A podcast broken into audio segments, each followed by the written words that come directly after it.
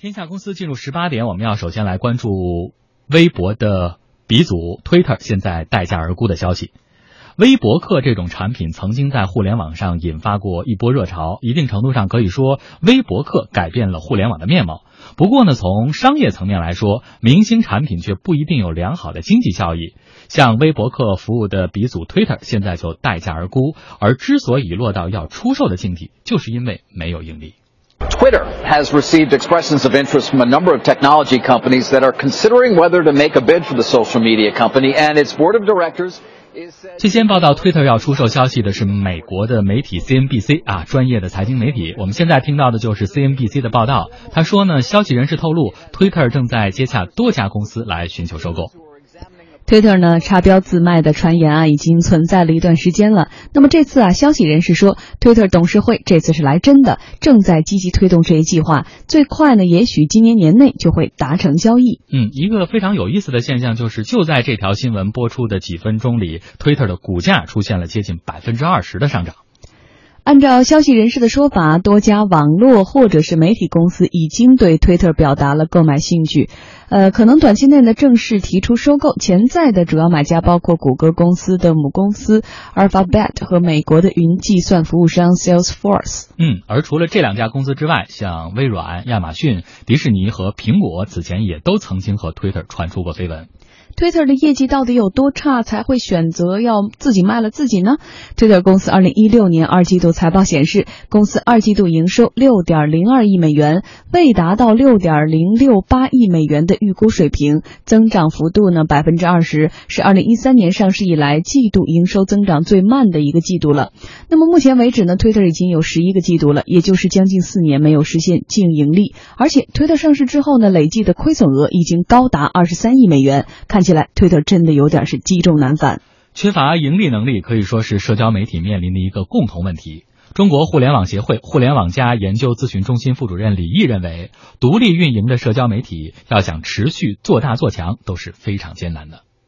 我想，其实，呃，如果我们这个纵观世界啊，这个其实社交网络或者说社交媒体啊，其实独立运营的社交媒体啊，要想这个做大做强，并且持续做大做强，其实都是非常艰难的啊。呃，即便在美国，我们看到啊，无论是之前的像 WhatsApp 啊，或者说这个 Instagram 这种。呃，我想其实都是已经非常成功的，但是最终你会发现啊，最终都给这个 Facebook 给收购了。那我想今天像 Twitter 这样的独立的啊社交网络媒体，虽然它在全世界现在具有非常巨大的影响力，但是呃没有母公司或者说没有强大的这种集团的这种支撑的啊这种独立的社交网络媒体，现在看起来似乎是很难持续的往下走下去的。那么推特这样一个著名的品牌，是否值得中国企业出手竞购呢？李毅说啊推特目前是价廉物美，值得尝试。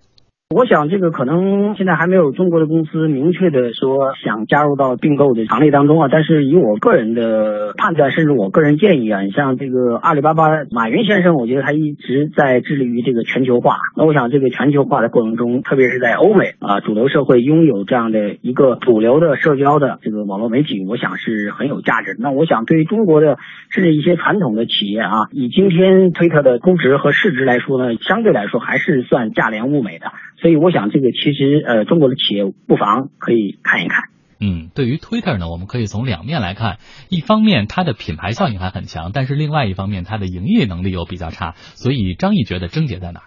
症结核心的问题就是，我们先介绍下推特吧。推特其实说的，打个比方，就是相当于美国的微博，当然不是这么说了，因为什么呢？推特比这个呃新浪做微博的话，也是也是拷贝的人家，也是复制的人家，因为人家是在二零零六年成立的嘛，做这个就是轻博客嘛，啊，微博这种方式来发展的，嗯，应该说是一个非常好的一种业态。但是为什么呃没有没有实现一个成功的这种变现和商业上有个很大的一种回报？最核心的问题就是，他这么多年以来始终处于一个没有方向感的这样一种一种状态，没有节奏感，没有方向感，就是到底是成为一个社交网络，像 Facebook 那样的社交的平台，还是一个电商公司，还是一个销售部门，还是一个媒体公司？嗯，他们自己内部就打得很厉害，定位也不清楚，哎，对自己内部就没有没有一致这种说法，所以当时的时候，Facebook 呢，美国的 Facebook 呢，当时用五亿美元准备想把它买下来，啊，最后拒绝了。然后自己去单独去上市，上市之后呢，就出现很多很多变化。就是上市之后，有的高管就套现走人，然后关于公司这种发展的前景和愿景和未来，还是众说纷纭。所以我们看到一个局面，就是 Twitter 的它的这个呃首席的运营官 CO 啊，这是很核心的一个角色，还有它的首席的财务官 CFO 啊，还有负责内容的副总裁和新闻的这种呃负责内容的主管，也都先后离开了。就这些变化，高层的这种变化。和战略上的不一致和未来方向感这种缺失，就导致 Twitter 啊这个美国的微博陷入到这样一种商业化的这样一种困境之中。嗯，但是和我们的微博对比，可能从盈利方面现在来看的话，确实存在着不同的境遇。而另外一方面，现在这种 Twitter 的待价而沽的环境下，它的竞购者的名单还没有公布，但是是不是可以预期这里面应该会出现中国的这个竞购者的身影？呃，有这种可能性，但是应该说是一个小概率事件啊，嗯就像我们去并购 Facebook 一样，啊，我们去参与这个谷歌一样，因为它毕竟是一个呃在境外的这样一个呃平台，而且又是一个媒体的平台，嗯啊，会有很多限制呃在里面。所以说我如果说参与的话，我想可能也是像这种财务投资、呃战略投资这样一种方式为主，而不是一种长期持有的这样一种投资。嗯啊，或者说把它作为一个呃资本变现的平台啊，当一个养猪的这种模式，买进来之后再高价卖掉，这种方式是可以的。但是对于中国公司来说，如果是长期持有的话，呃，并不是一个特别理想的这样一种选择，因为它没办没有办法和国内去打通嗯啊，目前还是不兼容嘛。嗯，而且我们也说到了，其实现在对于中国的这个新浪微博来说，它的这个盈利效果还不错，所以我们就回过头来说一说我们国内。呃，俗话说得好哈，这个长江后浪推前浪，在这个微博客服务的领域当中，已经有后起之秀在经济效益上超过了这个 Twitter，就是我们说的新浪。嗯前不久呢，新浪微博发布了今年二季度财报。财报显示呢，截至二季度末，微博月活跃用户为二点八二亿，连续九个季度呢保持了百分之三十以上的增长。二季度微博总营收达到了九点二七亿元，同比是增长百分之三十六，盈利呢同比增长百分之二百四十六，比华尔街平均预期是高出了百分之五十以上。哎，同样是微博客服务，但是现在的差距为什么出来了？今天下午呢，微博也是接受了我们的书面采访。那么微博表示呢，目前他们已经建立起了完善的商业产品矩阵。微博最主要的商业模式是广告，这同样也是一些国际互联网巨头最重要的商业模式。将广告预算向社交平台倾斜，已经成为广告行业的趋势。调查数据显示，百分之八十四的广告主计划维持或者是增加社交媒体的广告预算，而有调研报告也预计，到二零二零年，在线广告将会占到中国广告市场百分之八十以上的份额。在这个领域，微博是最有优势的公司之一。面对微信的大行其道，微博表示说，微博和微信是满足用户不同需要的两类产品。微博是一个开放的媒体平台，更专注于人与信息之间的连接，满足人和信息之间的社会化需求，用户关系更加开放，传播能力更强。微博仍然是中国网友了解热点信息、参与热点事件讨论、获取兴趣和专业信息最好的平台，这是微博无可替代的价值。而作为业内人士，中国互联网协会互联网加研究咨询中心的副主任李毅认为呢，之所以微博后来居上，一方面是背靠大树好乘凉，另外一方面它的业务整个有合理的一些创新。我们来听听。那为什么中国的 Twitter 啊，就是新浪的微博就可以盈利呢？我想这个可能跟中美的呃形势是不一样的。那还有一个很大的原因，新浪的微博之所以能够持续的盈利、持续的增长，某种上讲，我们要看看它背后的母体啊，它是来自于新浪啊。新浪其实某种上讲，把很多的业务。还有很多的利润都已经转移到了新浪的微博啊，它是有持续的这个书写的功能。当新浪把这个推特的模式引到中国之后，你会发现它已经开始产生一些变异。现在的微博你能看到啊，它不仅仅只是说像推特一样可以转发新闻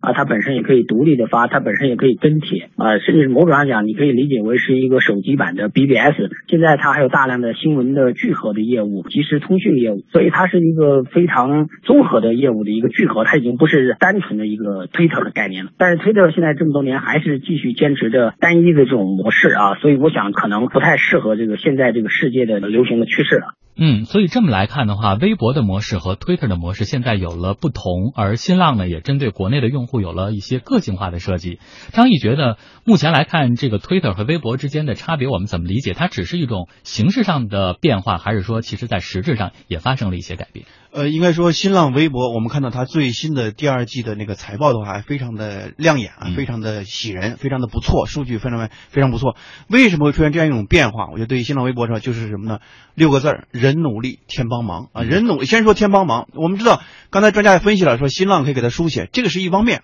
更重要的是什么呢？是他傍上了阿里，对吧？我们傍上阿里巴巴，在二零一三年的时候，马云是五点八六亿美元啊，将近三十三十多个亿吧，然后入股了新浪微博，占了它百分之十八。是什么？这是雪中送炭啊！因为在那一年的时候，那个时候的新浪刚刚从亏损的这种状态中挣脱出来。啊，别说给新浪微博书写了，可能自身都会很压力都很大的这样一种背景下，那么三十多个亿现金进来之后，对新浪微博、对新浪来说，那绝对是非常大的一种一个一个刺激和一个提振。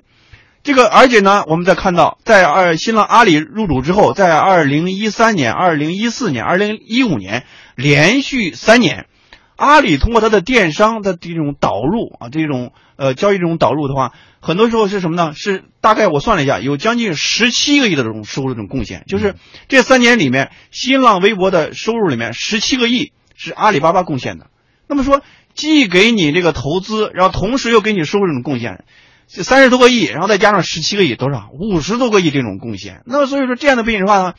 你这个新浪微博真的，如果说你再做不好的话，嗯真的是说不过去了。嗯再说人努力，人努力的话，曹国伟这个呃，当时对新浪微博寄予很多这种厚望，然后做内部做了很多这种变形，做了很多这种分拆，让新浪的结构更像一个战斗的团队。因为新浪的话，它是做内容的高手。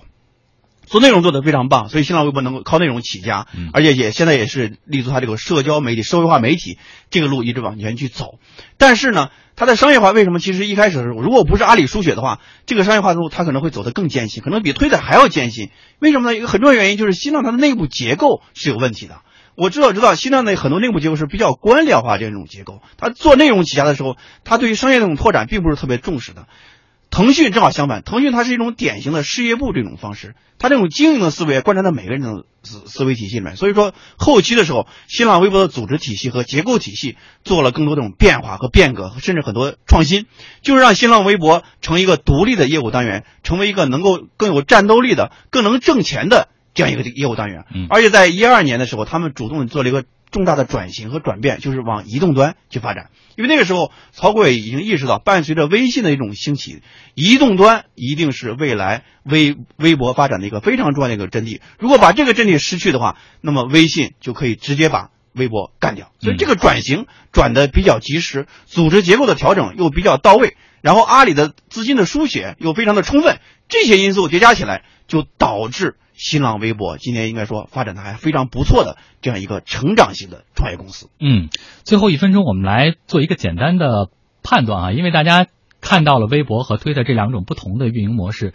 一个是背靠大树，一个是单打独斗，所以我们能不能得出结论说，其实，在商业模式上，这是决定两者成败的一个很重要的因素？呃，资金还是很重要的，因为这个微博呢，它是一个点，也是一个资金推动型和资本推动型的这样一个产品。嗯我们做一个设想，如果说推特当年接受了呃 Facebook 的这种注资啊，不是五亿美元，可能两亿美元、一亿美元，那可能也不至于到今天这样一种地步。因为嗯单纯这种烧钱的话，它这种商业变现的话，商业变现这条路很难走。但是在商业变现之前，如果有一个资本大鳄，一个一个金主能够给你提供更多这种现金支持的话，那么对你这个现金，呃对你这个商业变现这条路的话，你就会走的相对比较顺畅一些。嗯新浪微博的例子已经说明了这点。好的，谢谢张毅。